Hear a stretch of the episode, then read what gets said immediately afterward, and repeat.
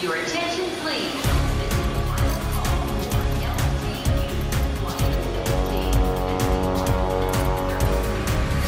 A hora dos portugueses. Aqui há um bocadinho de Portugal plantado em cada esquina. Estamos a 2.300 km de Lisboa, em Thetford, uma pequena cidade no norte da Inglaterra. Perto do centro, o Cabaz, restaurante e também uma pequena mercearia, tem na emenda sabores bem portugueses. 70 a 80% dos meus clientes ou dos clientes que vêm cá almoçar ou jantar são portugueses, até porque a nossa comida prevalece no nosso restaurante. Mas eh, tenho bastantes clientes ingleses que, provando a nossa comida, que é uma parte que eu gostaria de frisar, que quando provam o nosso bacalhau, por exemplo, a forma como nós fazemos a nossa comida, voltam cá e. Pedro Moura está em Inglaterra há 13 anos.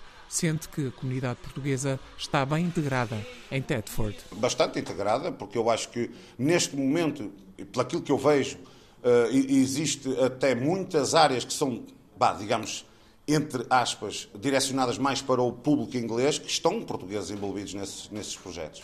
A horticultura, a indústria de transformação alimentar, a restauração e o comércio são os setores onde se encontram mais portugueses, mas não só. Uma realidade que Wanda Santos, no Reino Unido há 22 anos, conhece bem.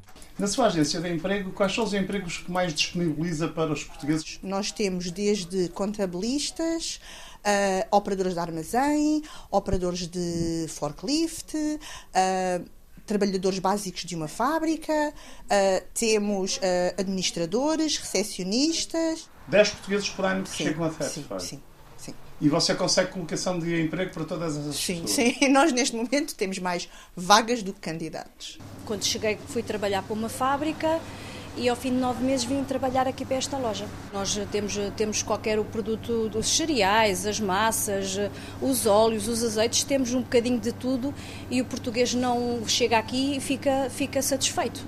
Temos a carne, temos o talho fresco, a carne como o português gosta, do seu corte. Nós temos clientes ingleses, temos clientes polacos, os romenos, que se aproximam muito da, da comida portuguesa, mas o inglês regressa sempre. Temos clientes que são completamente fiéis ao nosso, ao nosso talho e à nossa loja e visitam. Vêm buscar pão, não vêm só buscar a carne, como vêm buscar o pão e outras coisas. Eles perguntam como é que nós cozinhamos, eh, como é que se faz isto, a feijoada, por exemplo, a carne porca alentejana, a picanha, por exemplo. Eles, eles adoram os bichos da picanha por causa do restaurante português.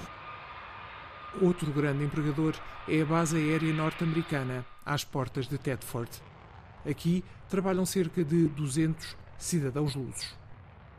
empregados de armazém, repositores, ah, também temos ah, a restauração, temos um assessor ah, da General Manager da companhia. A minha loja, digamos que é uma loja de conveniência, mas em Ponte Grande. E eu tenho de gerir o turno, tudo o que se passa na loja, tenho de ser responsável por tudo.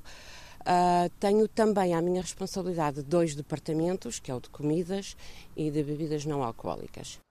Esta pequena cidade atrai também professores e advogados, fundamentais para garantir apoio e direitos da comunidade lusa. É muito difícil para ah, imigrantes que, na generalidade, vêm sem, sem falar a língua e, por isso, não têm ah, acesso a todos os serviços que deveriam ter. Ajudo não só a nível escolar, como a nível de documentação, quando os pais precisam de ajuda, ahm, mesmo assuntos que não são diretamente relacionados com a escola, mas sim com a, com a criança em si, eu disponibilizo-me sempre para ajudar, como é normal.